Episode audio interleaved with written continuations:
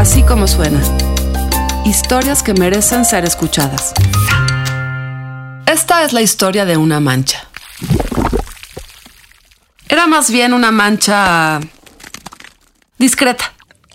Una mancha pequeña, que bien podía caber en la palma de una mano. Una mancha testigo, de esas que viven en el mismo lugar por años, décadas inclusive tan arraigada, tan necia, que ya ni se sabe cómo llegó ahí. Una mancha, sin embargo, que tenía un plan, o al menos una misión, hacerse presente y trascender. Yo soy Mariana Linares Cruz y me toca contar esta historia. La historia de una mancha que provocó el descontrol. Es un edificio viejo.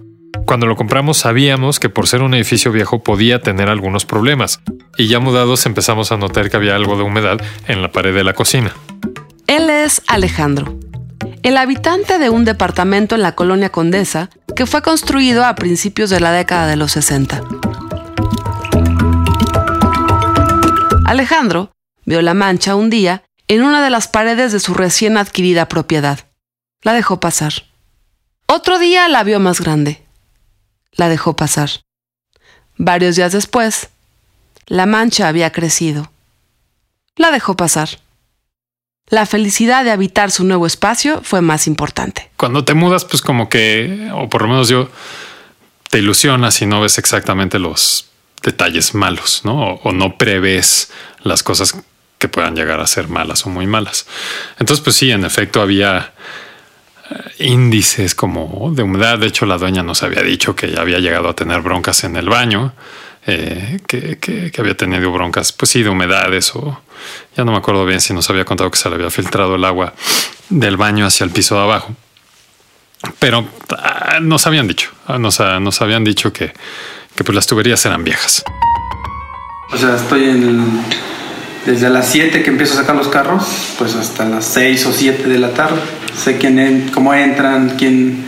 Pues hasta los, el sonido de las puertas ya me las sé. Eh, no he visto eh, algo raro después de 17 años, pues que tenga una grieta o, o, por donde se vea el área de común del edificio no tiene, no tiene grietas. Entonces digo que está muy bien, yo digo que está fuerte. Y él es Pedro, el portero de ese viejo edificio que tiene como labor observar cada día cómo todo sigue igual. Pedro ha aprendido a ser plomero, electricista, cerrajero. La sangre que corre por las venas de esa construcción la conoce de ida y vuelta. Estaba yo en el coche en la carretera de México a Cuernavaca cuando nos llamó por teléfono Pedro. Alex, hay un broncón en tu departamento. Hay una fuga de agua y se está tirando todo por el estacionamiento.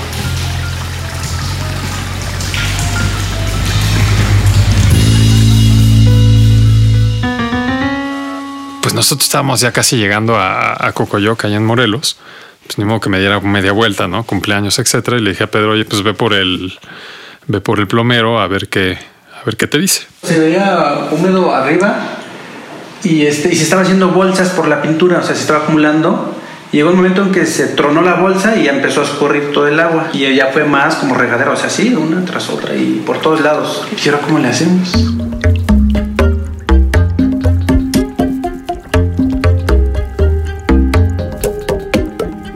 Ya cuando abrió la tienda, pues ya el desastre estaba, si el, el, desastre que estaba del área de estacionamiento se veía que estaba corriendo el agua, bueno, pues estabas corriendo, pero no pasaba nada porque no se mojaba nada la ropa, ya es que pues es lo que se está vendiendo y todo eso, tenis, o sea, las lámparas se cayeron, todo se cayó. Porque ya tenía, pues yo creo que tiempo, pero ya estaba húmedo y se mojó la tabla roca y se cayó todo. O sea, hubo un momento que se desprendieron todos los cables, la tabla roca se vino para abajo. Hay, hay cuatro tinacos, la tubería ya estaba rota y pues se salió todo el agua de los tinacos, de los dos tinacos de 1100 litros, fueron, fueron 4000, no, 2400 litros que se tiró en media hora. La imagen es esta. Una tubería de agua descarga más de 2.000 litros de agua sobre el techo de una tienda. Una tienda de ropa, de tenis, de accesorios. Recordemos que Alejandro estaba varios kilómetros de distancia lejos de la tubería, de la mancha hecha lluvia, del desastre en la tienda. Recordemos que tampoco podía ir a atender el problema. Había que confiar. Hablamos con el plomero, yo hablé con el arquitecto, y pues el plomero como cada media hora nos iba informando de, de sus hallazgos. Lo que se, se genera en la tubería galvanizada, que se va creando sarro, entonces lleva un desgaste. En ese caso luego lo que genera es de que se tapan, entonces se le mete presión y como ya la tubería ya está un poco dañada, entonces lo que tiende a que se pueda romper o pueda irse desgastando más, entonces cuando llega alguna presión o eso o algún asentamiento, entonces se, se truena. Él es Luis, el responsable de diagnosticar el descontrol provocado por la mancha. Y tenía una fuguita, entonces esa fuga lo fue carcomiendo al galvanizado, que fue lo que generó que saliera con mucha presión. Y estamos hablando de 1, 2, 3, 4 niveles, entonces la presión abajo es más, más fuerte que conforme va subiendo cada departamento. Y fue que donde está el librero empezamos a escuchar que, era, que ahí salía el agua y era la tubería del agua caliente. Entonces, a la hora de destapar los respiraderos, entonces me di cuenta que tenía unos 10 centímetros de agua del piso hacia, el, hacia la losa. Entonces me percaté que era el agua caliente porque salía vapor. En un momento me dice el, Luis el plomero me dice que hay que abrir todo el piso. Lo ideal es cambiar la tubería de, digamos, de donde está el librero hacia el fregadero. Va a ser un show porque se necesita que romper pisos, atravesar y todo eso para poder cambiar la tubería. Romper y, y quitar la tubería sería una semana, pero otra vez volver a hacer los acabados sí llevaría más tiempo, unas tres semanas más para hacer los terminados que como si no hubiera pasado absolutamente nada. Ahora igual también el otro problema también que va a surgir es que toda la humedad que recibió la madera se va a empezar a picar. Entonces al ratito, Dios no lo quiera, pisa y se va, se va a asumir la, la duela o el, la viga que lleva abajo. La idea de romper todo el piso sí era así como no, imposible. Me acuerdo que le dije en un momento dado, ya si tienes que romper, rompe, ojalá que pueda romper lo menos posible y abajo como de algún mueble para poder taparlo. Me acuerdo que ese, ese día no encontró realmente la solución, encontró la fuente del problema. Y ya que se cerraron los, la, la, llave de allá arriba, pues, seguía la regadera porque estaba acumulado a, aquí abajo. Y hasta que se terminó de vaciar todo, pues ya dejó de gotear. Y nos mandaba fotos Pedro y pues sí se veía así como de terror.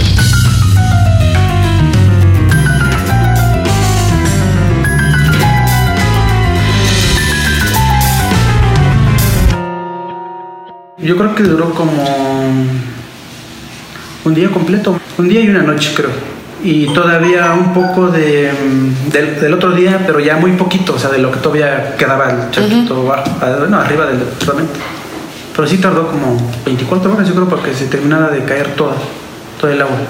Porque se humedeció el, el, la losa y hasta que se terminó de secar, pues, poco a poco, pues, es lo que sigue goteando, uh -huh, goteando. Uh -huh. Es como 24 horas.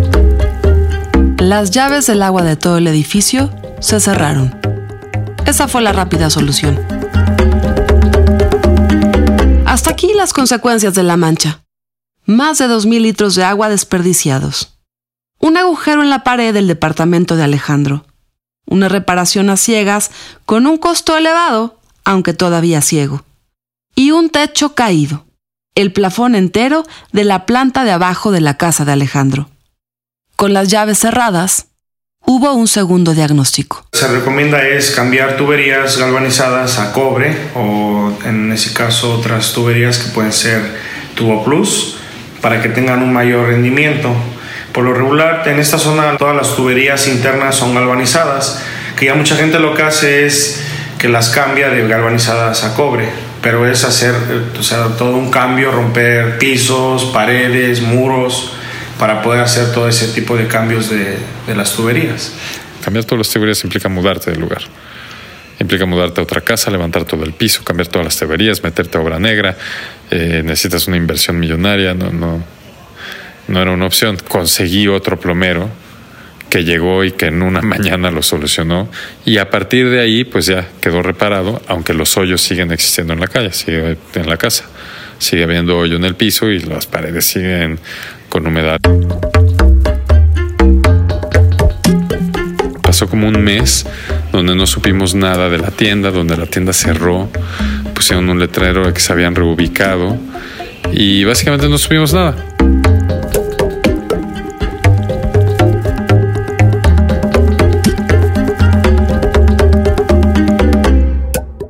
Hasta que un día le mandó la dueña de la tienda un presupuesto de una serie de gastos que ella consideraba o que nos pedía que le reembolsáramos. Tuve que cerrar mi tienda. Ella es Elena, la propietaria de la tienda, otra de las afectadas por el descontrol de la mancha. Yo tengo un negocio que está a punto de quebrar. O sea, o sea, sí me explico. O sea, yo no entiendo por qué.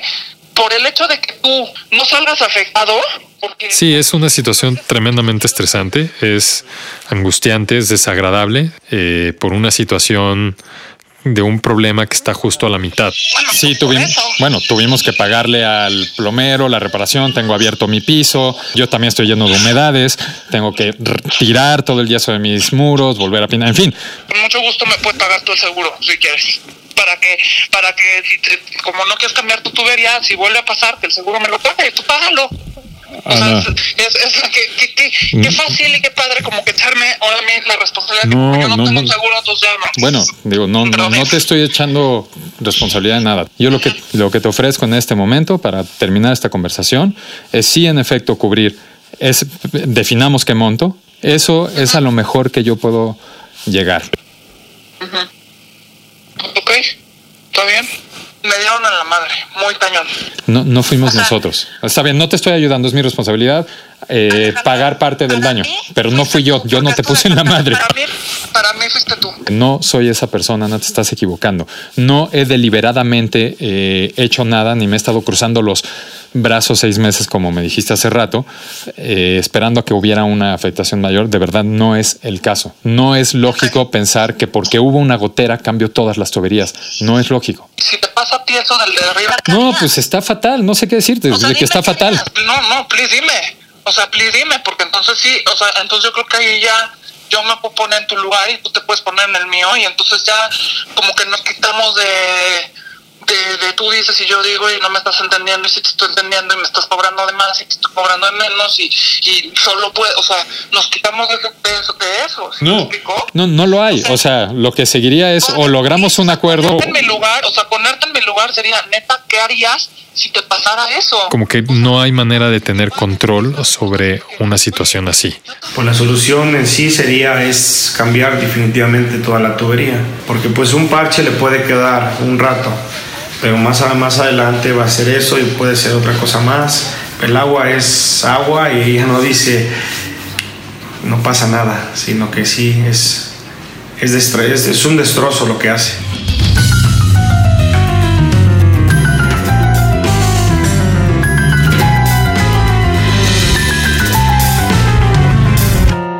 Esto va mucho más allá de un problema de agua, de un problema de humedad. Esto es un problema con mi vecina, es un problema en mi casa, es un problema con mi pareja, es un problema de dinero. Y es impresionante que algo que parece relativamente sencillo, una tubería, una pequeña tubería, puede empapar todos los aspectos de tu vida.